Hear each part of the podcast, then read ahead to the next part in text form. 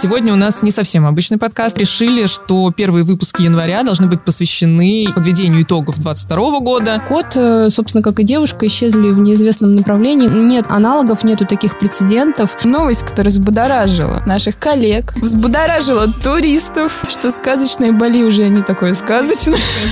Я хочу, чтобы, наверное, сейчас мы поделились с нашими слушателями, наверное, топ-10 новостей или... То очень интересный кейс был в Индии, абсолютно нетрадиционный для нашей юрисдикции. Вы бы что выбрали, роликсы или 8 тысяч долларов?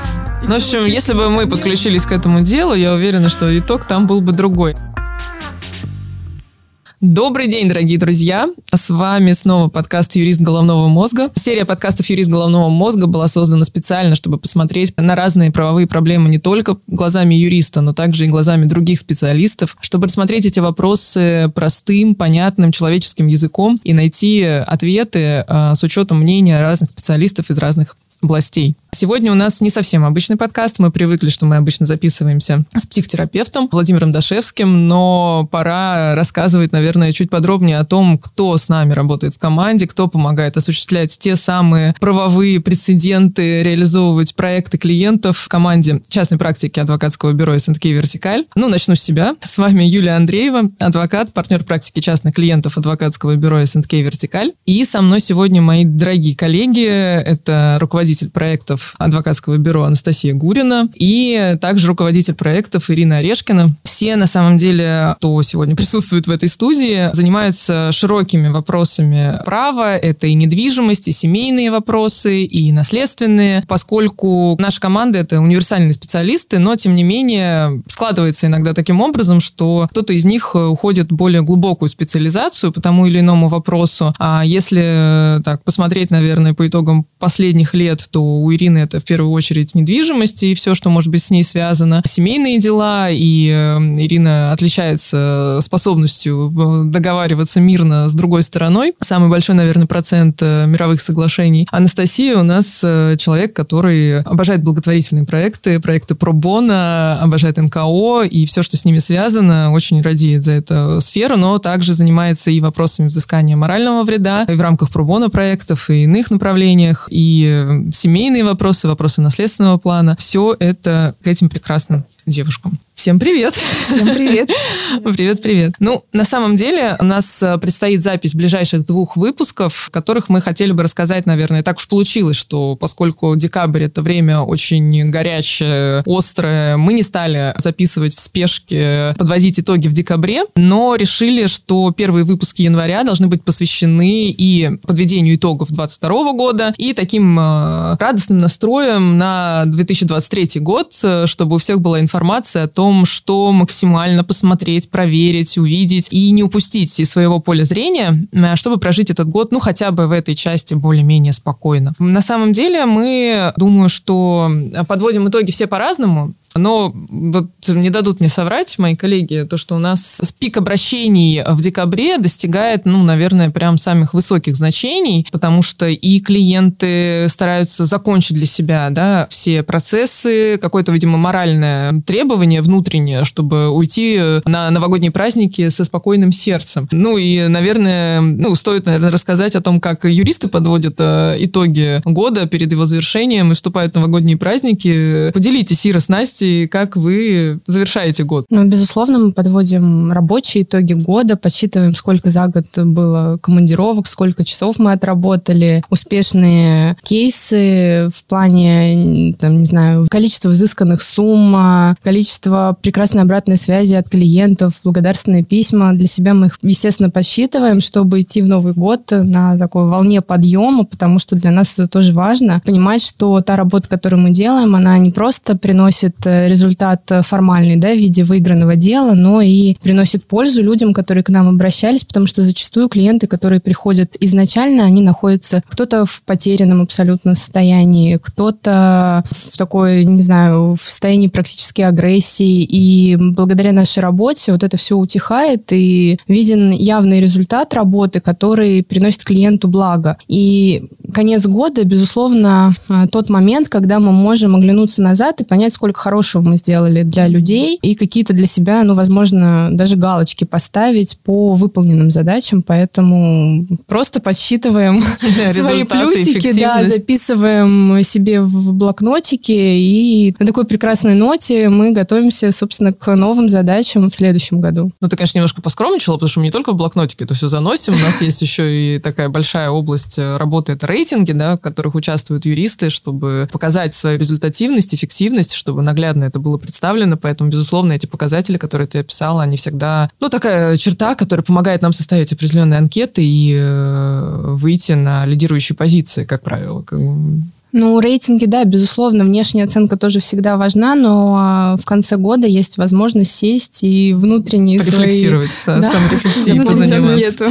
Да, да, посполнять анкету, пообсуждать с коллегами и какие-то планы построить на будущее по саморазвитию, по расширению своей практики. Да, да, да. Мы еще посчитали в этом году количество часов, которые мы затратили на каждый проект, соотнесли это с суммой стоимости часа одного юриста и оценили оценили эффективность каждого проекта сколько мы на нем заработали и сколько у нас сил ушло на него.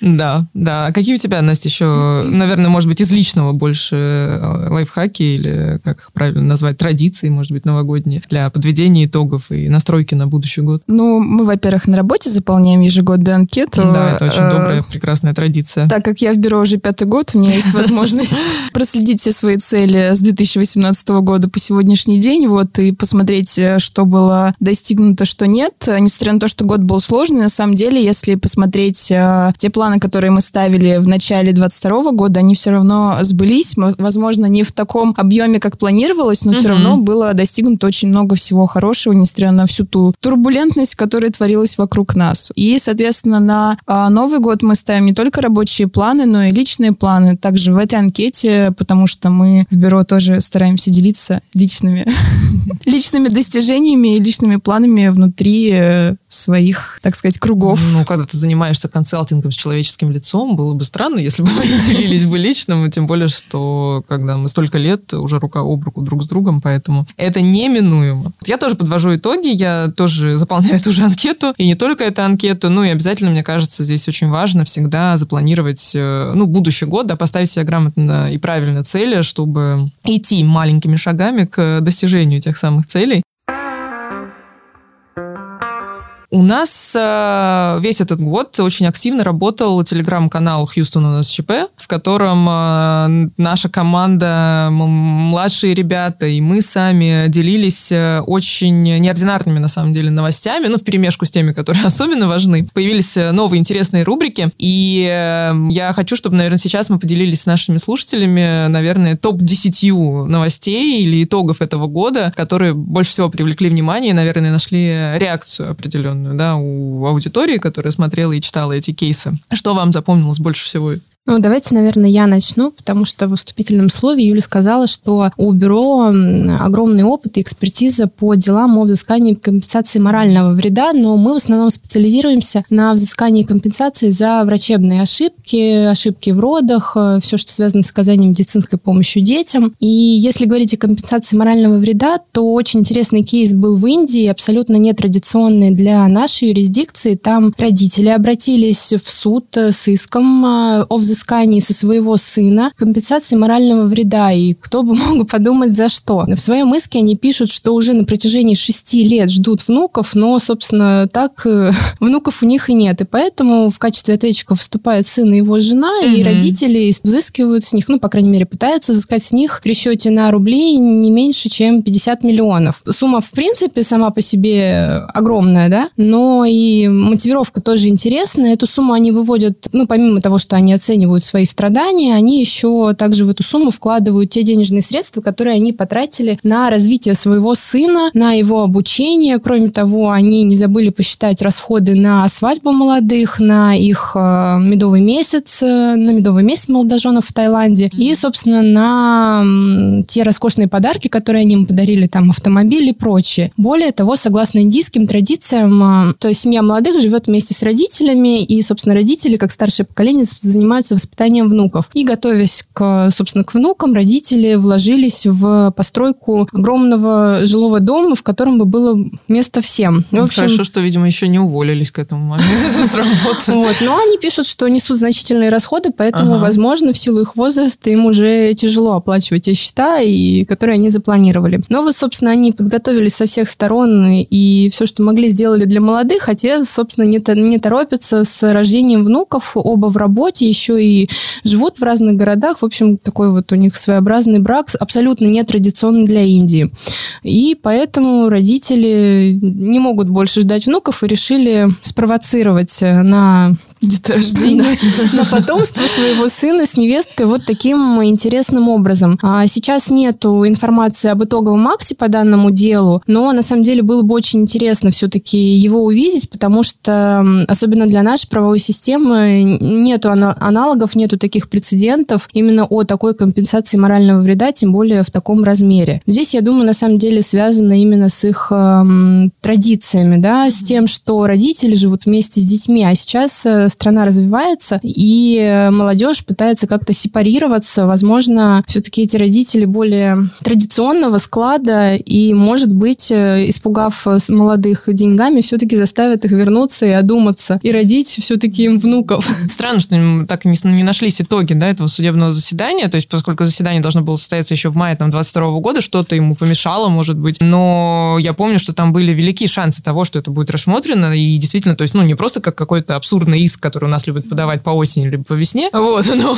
абсолютно имевший все шансы на удовлетворение хотя бы в какой-то части на самом деле. Ну, возможно, просто какое-то личное дело и публикация скрыта. Мы тоже не можем ну, это исключать, да, согласна, да как у нас. Разные могут быть варианты, да. На самом деле, стоит сказать про следующую новость в этом контексте, потому что, мне кажется, Госдума готовит плацдарм для подобных исков и в России, потому что в сентябре 2022 года в Госдуму внесли законопроект, который предусматривает запрет на пропаганду child-free, то есть бездетности среди молодежи. Но я думаю, что это от создателей блокбастера традиционные ценности. Соответственно, депутаты считают, что пропаганда child-free подрывает э, вот саму демографию, все институты наши, и и угу. планирует это запретить э, наряду с пропагандой гомосексуализма, но пока что неизвестно о том, какая ответственность за то, а, если мы будем пропагандировать э, отказ от рождения детей, и, в принципе, какими путями это можно будет пропагандироваться, что подразумевается под э, распространением такой идеологии. Вот как вы думаете, коллеги, может быть, это фотографии вдвоем с мужем?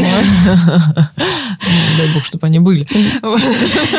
Ну, это ладно. Но на самом деле мне кажется, он еще был внесен, ну, да, как в сентябре 22 года, то есть уже полгода прошло, и На мы больше ничего что. не слышим про это, поэтому, может быть, все-таки child-free депутаты не, не ускоряют процесс рассмотрения этого законопроекта. А узнаем, я думаю, в скором времени. Но новость, да, шокировала, я помню. И, наверное, я дальше возьму слово, потому что... У нас все, все темы вокруг одного, по-моему. Все темы вокруг одного, все темы вокруг детей, но для некоторых пар детьми могут являться животные животные, там, кошки или собаки. Вот, собственно, те самые child-free, которые не хотят детей, они заводят себе котов или собак, а потом так случается, да, как э, некоторые супруги разводятся, так и пары расстаются, и им приходится делить, собственно, не только детей, определять место жительства и порядок общения с ними, но, собственно, абсолютно практически те же манипуляции проделывать с животными. И вот э, тоже писали в телеграм-канале в нашем в этом в прошлом уже году, в 22-м, про один из кейсов, э, когда пара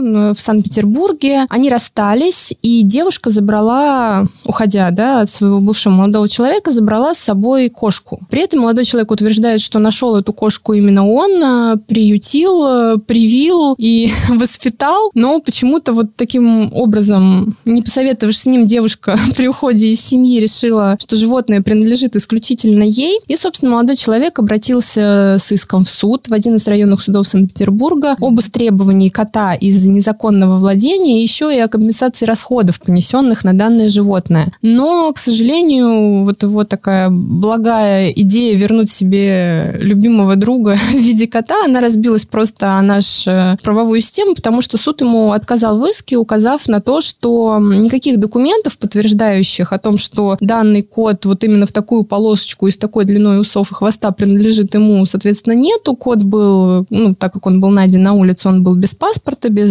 родословной. Соответственно, как-либо идентифицировать э, усатого друга не удалось. Кроме того, а, не удалось истцу подтвердить те расходы, которые он нес э, на кота. Поэтому кот, э, собственно, как и девушка, исчезли в неизвестном направлении. Надеемся, что вместе им так же хорошо, как было когда-то.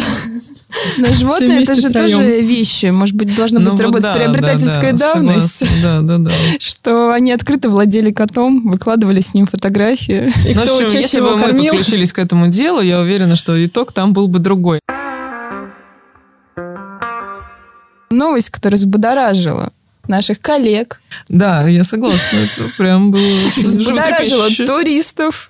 Что сказочные Бали уже не такое сказочное. Не такое сказочное, да, да, да, да. В декабре в Индонезии запретили секс вне брака, соответственно, интимные отношения теперь сожители у нас влекут за собой уголовную ответственность. Это распространяется в том числе и на туристов, на российских туристов. И, естественно, это вызвало большую бурю обсуждений, спрашивая, а как же люди будут узнавать о том, что этот акт свершился, скажем так, каким образом будут доносить в полицию. А власти Индонезии сказали, что может обратиться ребенок о данном факте рассказать, либо родитель э, или супруга виновников. То есть, то есть, если вы едете на Бали с родителями или с детьми, ребенком или с супругом, или с супругами, то будьте Задергивайте осторожны. шторы. Да, ну, в общем, я так понимаю, что агентство по туризму успокоило как бы всех наших туристов, и все продолжают наслаждаться. Но это через три года только вступит, поэтому... А, да, так это только через три года. Слушай, ну есть, есть возможность, да, не переживать, пока ты отправляешься в Индонезию. А, но на самом деле внебрачные связи, они под запретом не только в Индонезии, но еще и в Китае, потому что а, был тоже интересный кейс э, в Потому прошедшем что это грех, году. Да, начнем с этого.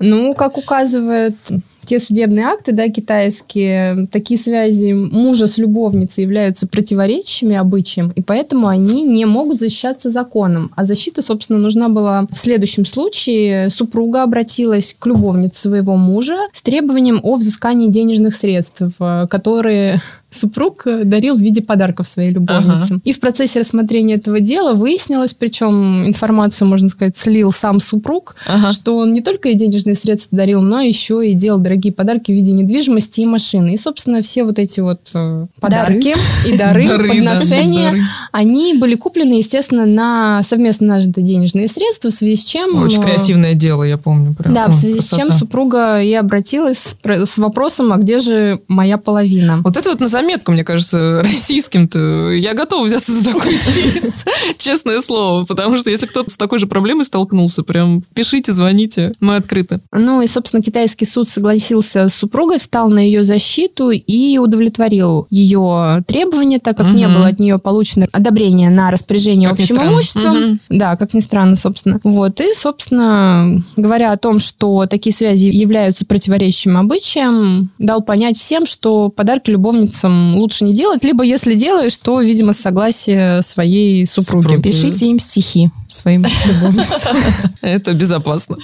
А, да, и очень интересно, каким образом складывается доказательственная база в китайских судах. То есть помимо тех стандартных доказательств, к которым мы привыкли, да, там бумажные какие-то доказательства, свидетельства там лиц, угу. а в Китае стали часто использовать эмодзи, стикеры и всякие разные там мемы в качестве доказательств по делу. Причем количество таких дел, в которых такие доказательства мелькают, оно растет в арифметической прогрессии. И, например, вот э, из там, что называется, из последнего, да, угу. были отношения по договору найма, арендатор, соответственно, снимал долгий период э, жилье, и арендодатель в какой-то момент э, в сообщении сообщил ему о повышении арендной платы, на что в ответ получил смайлик солнышко.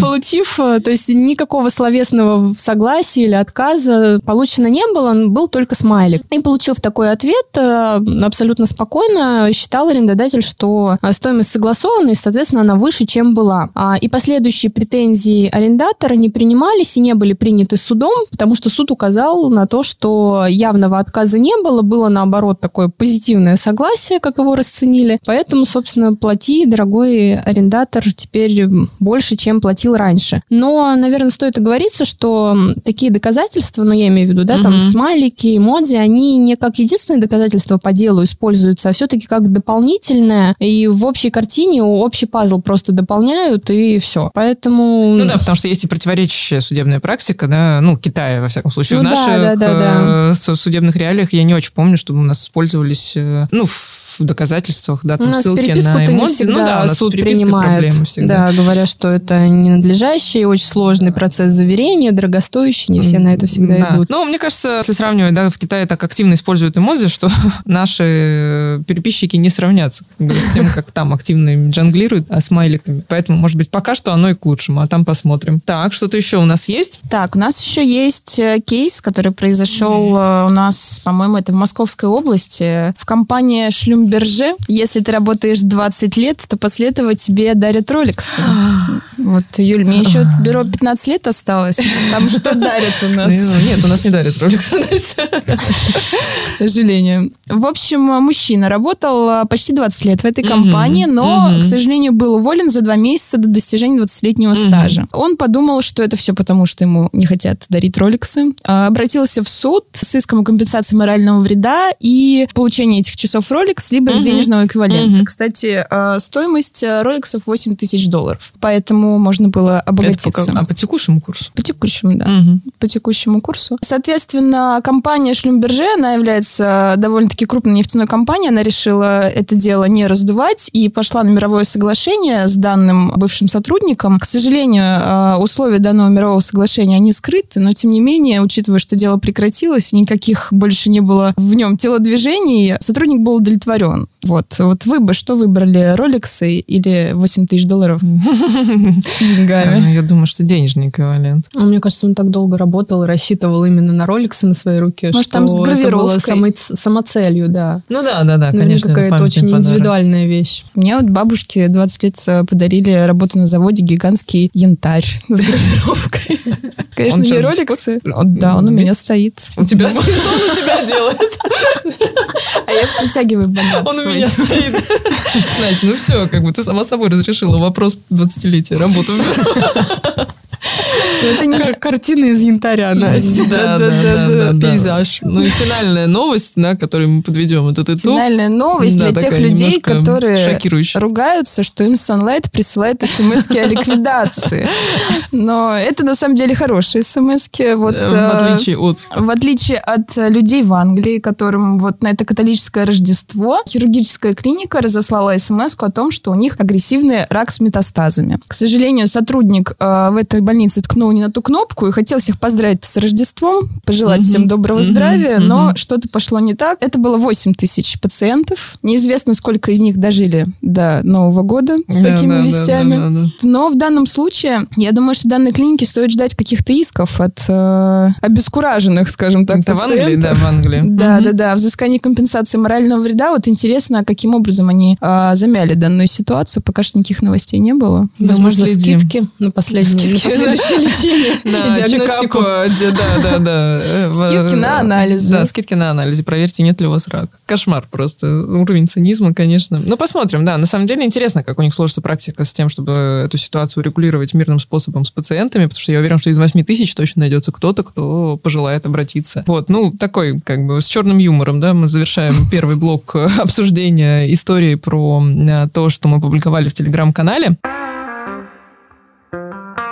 Если посмотреть вообще на 22 год, то он, конечно, был очень турбулентным. Это слово звучало там не один раз э, в обсуждениях того, что происходило. С основной аудиторией мы общались э, и через наш телеграм-канал, который я уже упоминала. Мы, э, помимо интересных кейсов, которых мы изложили выше, делились очень полезной и важной, на мой взгляд, информацией. В свободном доступе она находилась и до сих пор там, если необходимо, можно всегда посмотреть там в медиафайлах нашего телеграм-канала. Полезная обзоры, обзоры по ограничениям, по санкциям, по, какие у нас еще были, по частичной Мобилизация. мобилизации. Плюс на регулярной основе также раз в две недели у нас выкладывался обзор изменений законодательства и судебной практики с э, ссылками на эти акты, поэтому все это очень полезно, и можно этим воспользоваться. Пожалуйста, заходите обязательно. И, ну, тем самым мы старались там поддерживать, в том числе э, такими способами, всех, кто попадал там в разные правовые ситуации, требующие оперативного разрешения. У нас э, произошло большое количество изменений, как я говорила, там в абсолютно разных областях права. Наверное, на первом месте, чего в первую очередь коснулись э, те самые ограничения и санкции, которые мы услышали, начиная с февраля, это были валютные и налоговые изменения. Э, Давайте, наверное, начнем с э, валютных. Да, мне кажется, валютные изменения, они, они были наиболее такие большие, потому что, мне кажется, это вообще было похоже на указы Собянина в период коронавируса, Ну когда да, было да, очень да, много всяких изменений, Мгм. неясно, по каким а,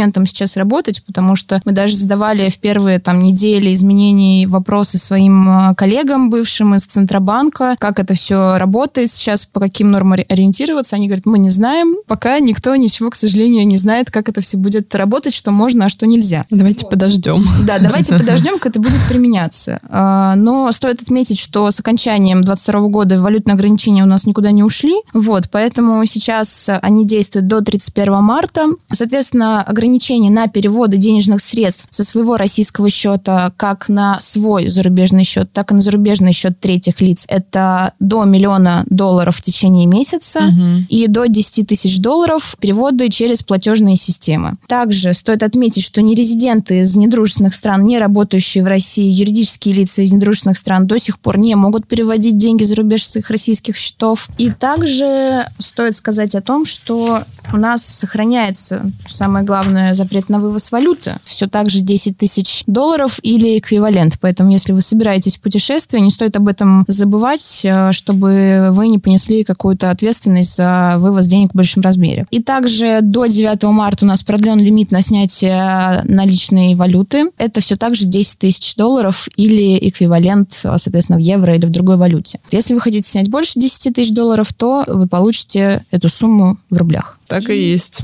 А еще изменения коснулись, естественно, сделок с российской недвижимостью и зарубежной недвижимостью. И тут стоит сказать, если мы говорим о покупке, например, квартиры в России у лиц из недружественных стран, например, у гражданина Великобритании, то сделки проходят по специальному счету типа С. Также, если вы, например, перекупаете квартиру у какого-то дружественного лица, например, гражданина Белоруссии, который приобрел эту квартиру в марте 22 года у недружественного гражданина, то вы должны получать э, разрешение правительственной комиссии на эту сделку. Это обязательно не нужно забывать об этом, потому что в противном случае вы просто застрянете в Росреестре, вам никто ничего не зарегистрирует, и вы потеряете очень много времени. И сделки с зарубежной недвижимостью, тут также нужно получать одобрение правительственной комиссии, если вы покупаете, также перекупаете у лица из недружественного государства эту э, недвижимость, и если вы покупаете недвижимость напрямую у лица из недружественных стран, то это тоже расчеты могут быть только через счет типа С, либо если вы раскрывали свой счет налоговый, а, благая весть, тогда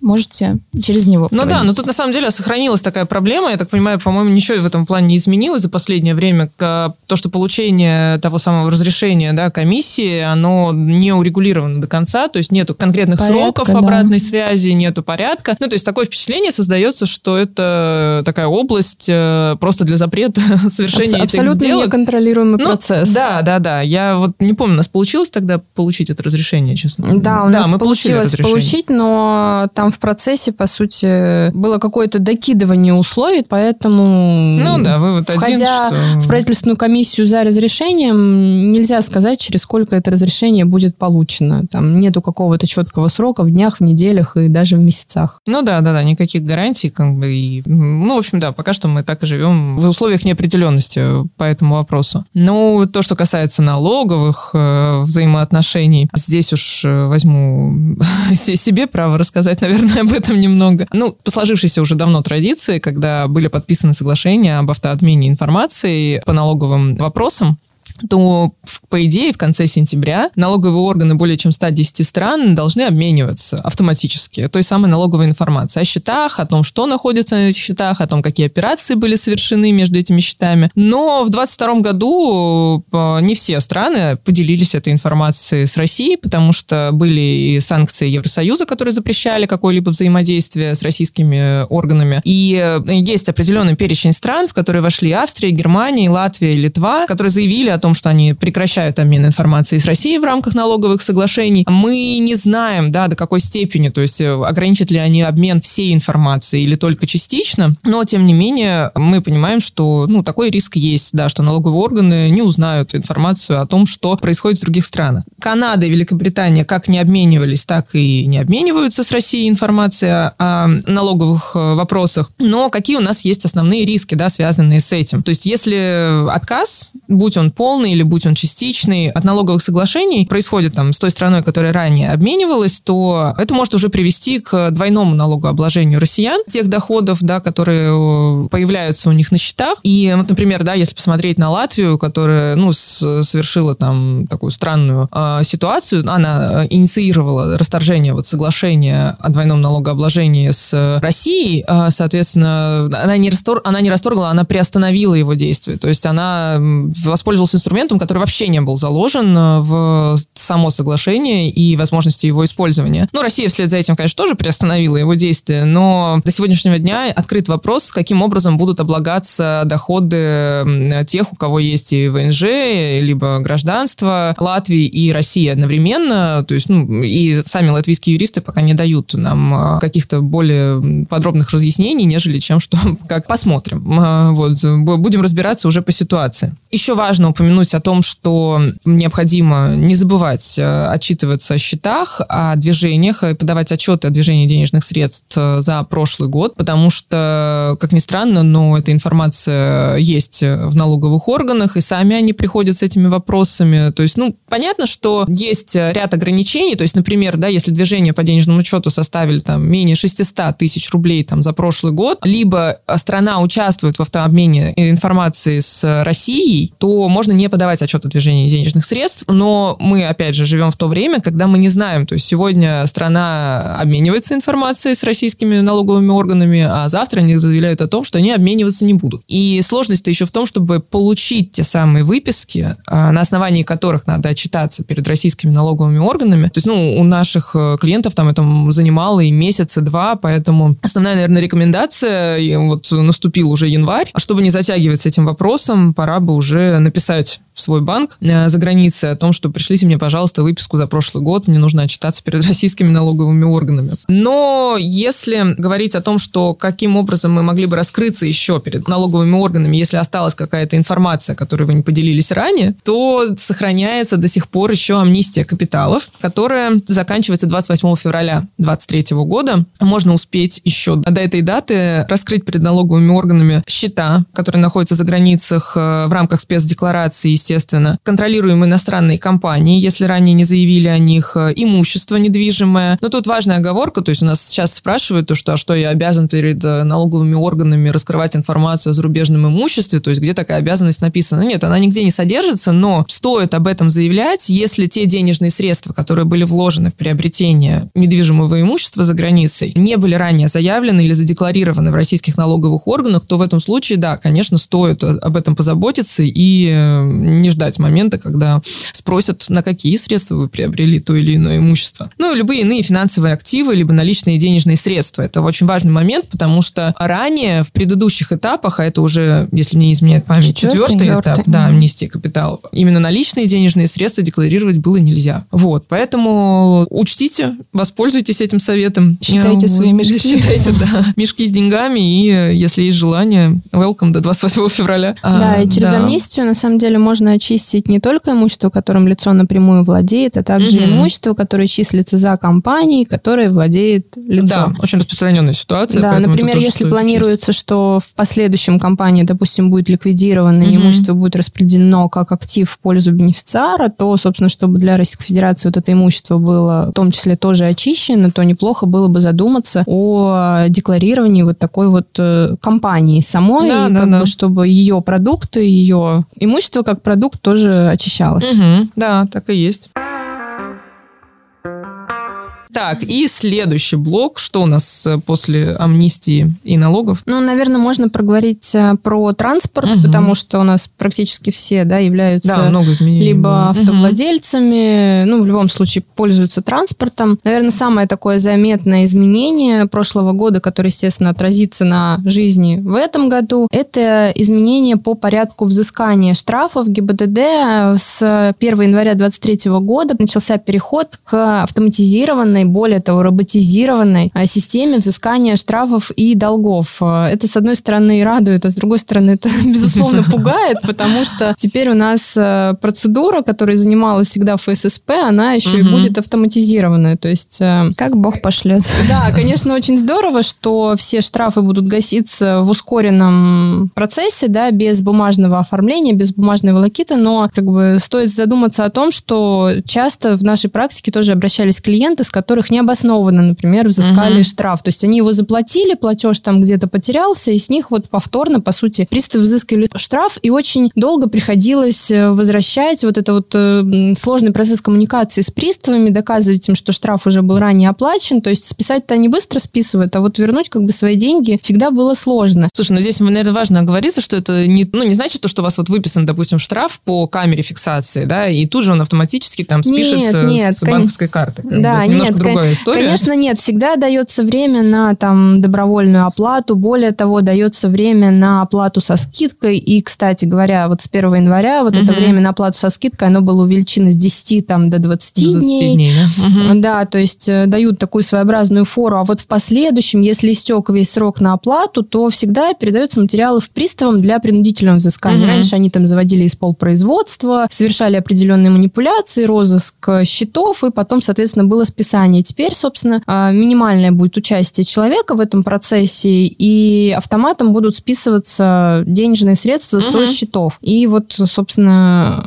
благое изменение, но как будут разрешаться вопросы по необоснованно взысканным, тоже угу. ли будут в автоматизированном порядке, либо все-таки тут уже они будут подключать, ну, что называется, по старинке Но на самом деле, здесь, знаешь, мне кажется, что, что тоже важно отметить, может быть, в этом плюс вот для должников, да, есть некоторые с точки зрения того, что нас сколько было ситуаций, когда человек приходил на паспортный контроль перед вылетом за границу, а ему говорили, вы знаете, у вас там был долг в пределах двух или тысяч, или пяти тысяч, я не помню, то, что, ну, когда стоп может э, быть установлен. Ну, там, больше 10. 10? 20, 10, да. 10, да, 10, 10 тысяч, 10. да, у вас там накопились штрафы там на 10 тысяч рублей, как бы вы вылететь больше не можете. Вот интересно, вот эта все-таки история, она будет помогать таким ситуациям? Ну, то есть у тебя списали автоматически, там, если даже ты не обращал внимания на эти накопившиеся штрафы или не видел, да, этой информации.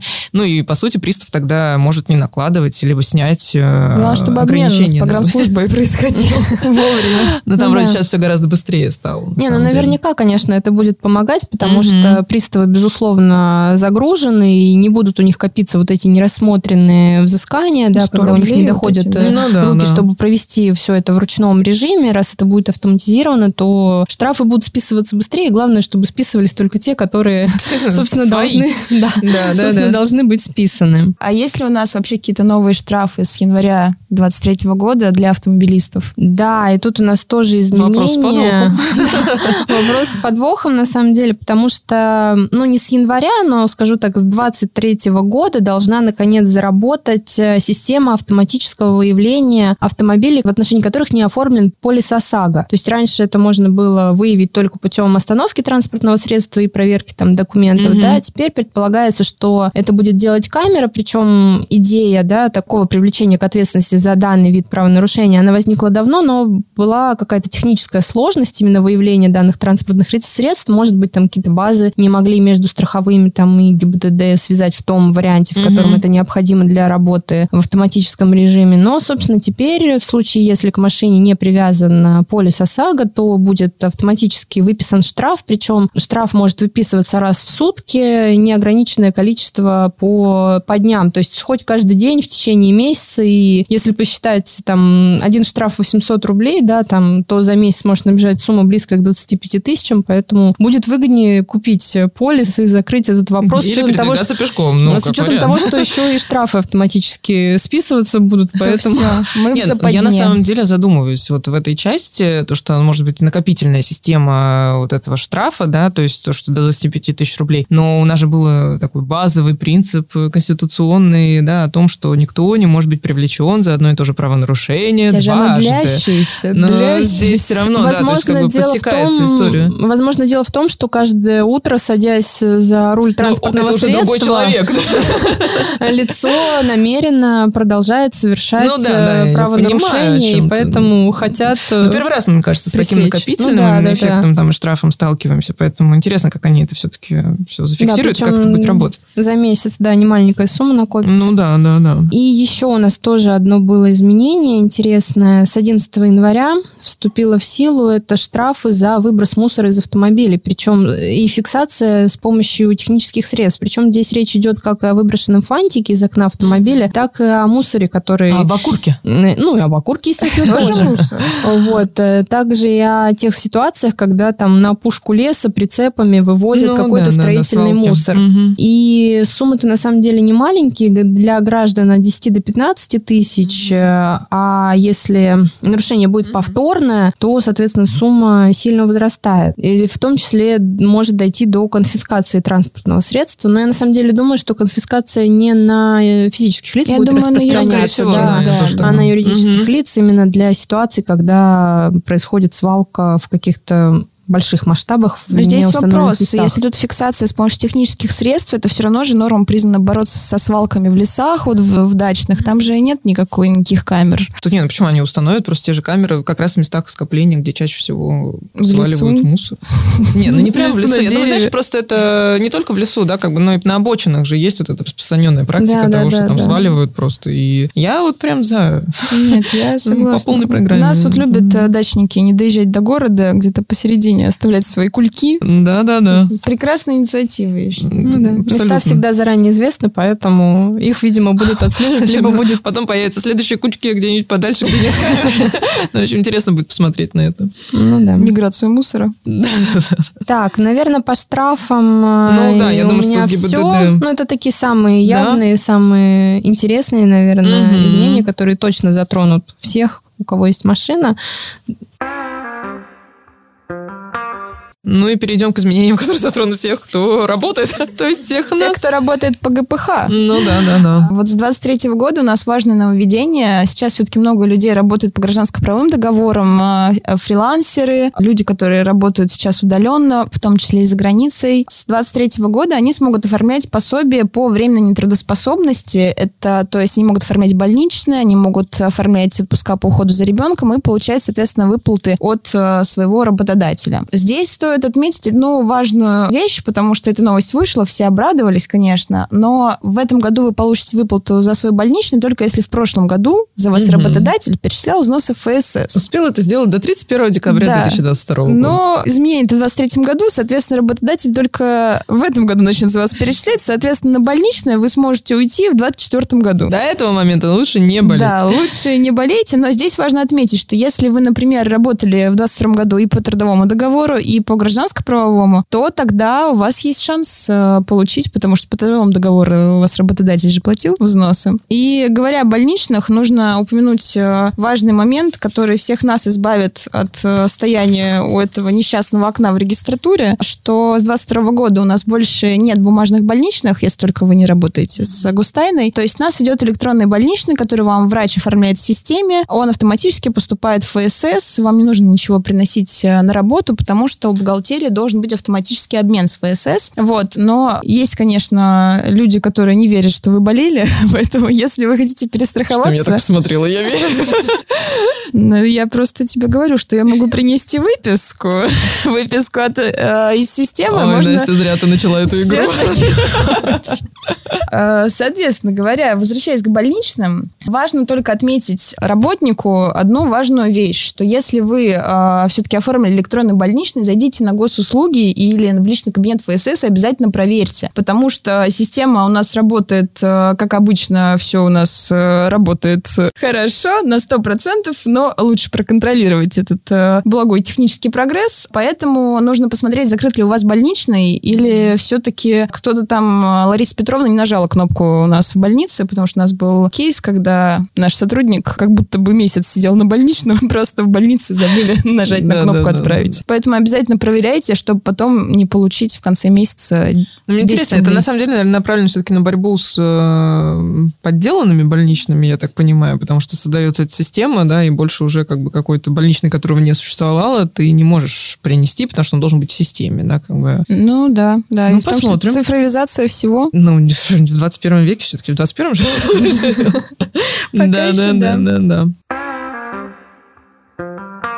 Что еще из важного у нас было? Наверное, интересное изменение. Опять же, много кого затрагивает, потому что все-таки, несмотря на все происходящее, объемы жилья, которые вводятся в эксплуатацию, которые строятся, они не сказать, что сильно снизились. Продолжается у нас там стройка, и люди вступают в договоры долевого участия, но сразу стоит э, понимать, что зачастую застройщики допускают нарушение срока сдачи домов. И угу. вот э, у нас в прошлом году был введен мораторий на взыскания неустойки угу. по договору долевого участия. То есть э, просудить ее можно было, но именно обратиться там в службу судебных приставов или обязать должника там по судебному решению выплатить эту устойку было нельзя. Этот срок продлен до 30 июня 2023 года. Это за те нарушения сроков, которые были совершены до введения моратория. Угу. Да? И на данный момент э, мораторий на начисление неустойки, она не начисляется, несмотря на то, что сейчас также могут быть э, какие-то просрочки, да, да, угу. сроки сдачи. То есть, с одной стороны, это неплохо защищает застройщиков, потому что каждый дом после ввода в эксплуатацию, ну, практически каждый, там, каждая квартира идет и просуживает свои там сотни, тысячи и миллионы в зависимости от того срока, который, угу. на который была да, задержана угу. сдача. Но, с другой стороны, конечно, защищая одну сторону, мы всегда в чем-то ущемляем другую. В данной ситуации, мне кажется, очень сильно страдают физические люди, которые, безусловно, там, покупая дом в том или ином ЖК, ну, в одной из первых очередей ориентируются на на срок сдачи, там, не знаю, кому-то ребенка в школу угу. вести, кто-то под какой-то, ну, переезд подгадывает. Ну, то есть, наверное, не просто так, да? Выбирают это ЖК, и когда ты получаешь, не знаю, там, свою квартиру не в январе, а спустя, а хорошо, если в год. классе.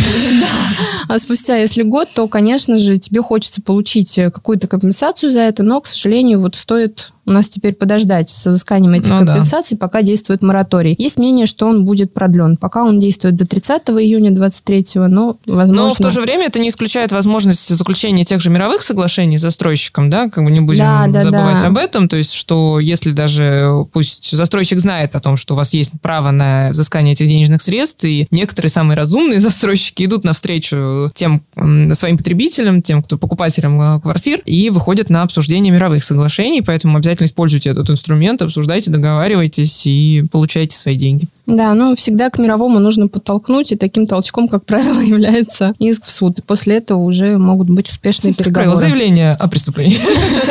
Ну, это уже может быть следующим шагом, если первый был не услышан. И еще в сфере недвижимости также у нас, наверное, самое масштабное изменение, которого мы ждем и, наверное, очень переживаем, как это все будет работать, в чем-то даже боимся. Изменение в отношении сведений в ЕГРН. Наши законодатели посчитали, что та строчка с ФИО собственника повторюсь, что именно ФИО собственника. Там не было никаких персональных данных выписки из игры. Ну, там не было паспортных данных, да, каких-то да, да. личных адресов, прочее, просто ФИО. А вот э, наш законодатель посчитал, что это персональные данные, и теперь, получая выписку электронную да, из Росреестра, мы не увидим собственника. То есть э, автоматически у нас ставится под вопрос то, каким образом мы будем готовиться к сделкам, то есть самый доступный и, ну, честно скажу, самый простой, дешевый вариант, удостовериться, что ты общаешься именно с собственником имущества, что именно у него ты будешь там покупать имущество, он теперь, по сути, будет заблокирован, потому что... Ну, не совсем, да, да в принципе, получается, сам собственник должен тебе предоставить эту выписку, но да. ты должен ему поверить, что это действительно выписка, как полученная, бы, да, полученная из Росреестра. да, там, и... То есть можно будет вместе пойти к нотариусу, где да, через да, нотариуса да. запросить угу. данную выписку. Немножко либо, усложнит это все процесс. Либо собственник может обратиться в заявлением предварительно предварительно в Росреестр своим заявлением дать согласие на раскрытие информации о ФИО владельца в отношении данного объекта. Но, опять же, это время, время выхода на сделку увеличивается, и есть предположение, что из, из-за такой блокировки у нас возрастет такой дополнительный сервис по продаже нелегальных ну, выписок, да, да, да, да, да, слив базы с ФИО полными. И мошеннические схемы, я думаю, тоже возрастут, потому что люди, которые ну, не сведущие, да. могут поверить на слово, совершить сделку в простой письменной форме, и все. И все, да, и потеряв да, деньги. Нужно быть особенно осторожными, лица. да, в, начиная там, после того, как вступят эти изменения в силу, как, с какого они периода у нас начинаются? С 1 марта. 1 марта, да, да соответственно. После марта. 1 марта будьте крайне осторожны, когда покупаете или продаете недвижимость, потому что скрыта эта информация. Да, ну и лучше, естественно, к сделке всегда привлекать юристов, ну, которые ну, помимо инструмента с э, выпиской из игры, также знают иные инструменты, которые угу. помогут безопасно провести сделку, не потерять имущество, не потерять деньги. Ну да, да, да, да снимут часть головной боли. Рисков. на риск. Ну что, по недвижимости это все? Да. Да, и, наверное, в принципе, по изменениям основным. Ну, я думаю, что да. Как бы то, что было особенно важным, то, что вступало в силу там с 1 января 2023 года мы охватили. Я напомню на всякий случай то, что у нас есть, ну, я считаю, что это действительно уникальная абсолютно услуга. Даже не могу ее назвать услугой. Это, наверное, такая помощь э, нашим клиентам. Э, называется legal check-up или юридический чекап, юридическая проверка всех э, вопросов актуальных для клиента. То есть, ну, по сути, это такой комплексный анализ э, текущего состояния дел клиента, который позволяет выявить э, те или иные проблемы, где нужно, может быть, э, проверить что-то дополнительно, где необходимо там обратить внимание и срочно подать документы, поправить ситуацию, либо, может быть, подать исковое заявление, возбудить судебный процесс. В рамках этой услуги заполняется анкета на предварительный анализ, в котором клиент может отметить возможные ситуации, которые должны совершиться вот-вот в будущем, либо уже совершились, и, соответственно, получить соответствующие рекомендации на то, чтобы поработать над тем или иным блоком вопросов своей жизни. У нас э, не так давно вот с Александром Цыпкиным вышло интервью, в котором он достаточно подробно расспросил меня о том, что это за услуга, кто э, ею может воспользоваться, как она выглядит, работа вообще юриста по этому направлению, э, с чем мы сталкивались в 2022 году, с чем мы, в принципе, сталкиваемся в работе с частными клиентами. А это интервью можно посмотреть на YouTube-канале. Если вы обьете Александр Цыпкин, то и наш канал э, Юлия Андреева, а ранее назывался SKV Private. И, соответственно, также можно зайти на сайт Voice Magazine, и там уже в печатной версии, в текстовом варианте можно увидеть это интервью и основные моменты, которые были там отображены. Я думаю, что да, если бы те, кто сейчас слушает наш подкаст, прошли ранее юридический чекап, то даже не задумывались бы о тех изменениях, которые произошли или произойдут еще у нас в 2023 году. Но, тем не менее, следующий наш выпуск будет посвящен планам на 2023 год, о чем необходимо задуматься, не только ввиду изменений, но в целом, чтобы привести голову в порядок и не переживать за то, что может быть еще более турбулентный год и не такой простой, как э, хотелось бы. Поэтому обязательно подписывайтесь на наш подкаст, э, следите за новыми выпусками. Мы обещаем оставаться интересными. Спасибо вам. До новых встреч. Все. Всем спасибо. Всем, Всем спасибо. спасибо. Всего доброго. Всем пока-пока.